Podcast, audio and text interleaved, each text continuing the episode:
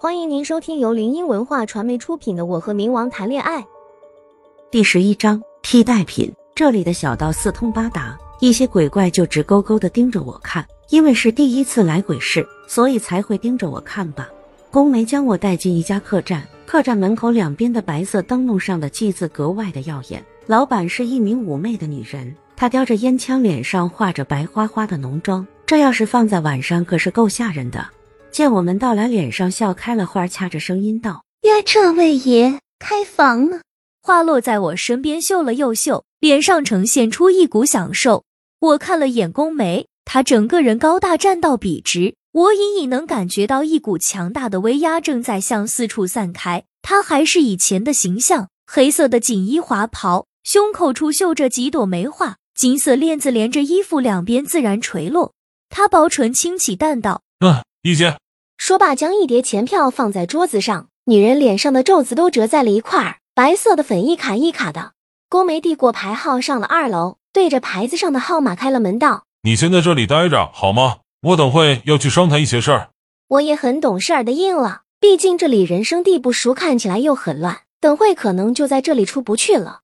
他将剑魂召唤出来，在我额头上落下一吻，眼神坚定看着我道：“我很快就回来了。”说罢便消失了。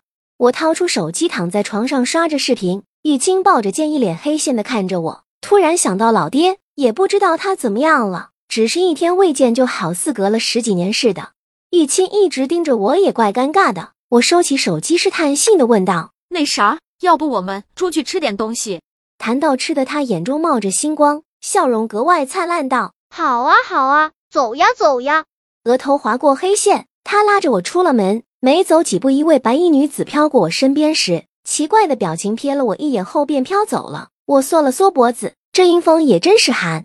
我们出了客栈，他直接带着我四处奔腾。他对这里可真是熟悉。不一会儿，他将我带到一家混沌店坐下，道：“ 嘿嘿，老板，来两份混沌。”那老板阴沉着脸应和着，我看着也是怪可怕的。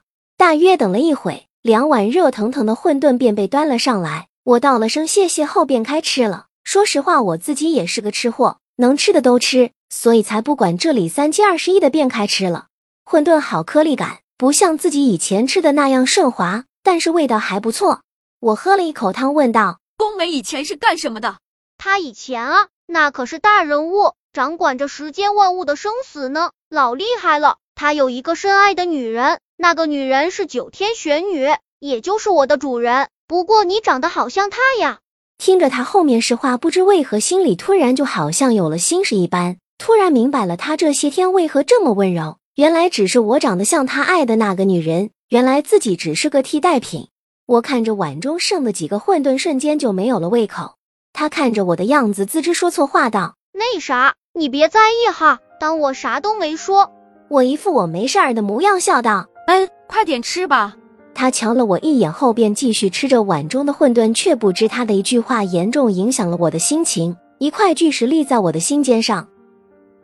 听众朋友。本集已播讲完毕，喜欢的朋友记得挥挥你的小手，点点关注，欢迎大家订阅，下集精彩继续。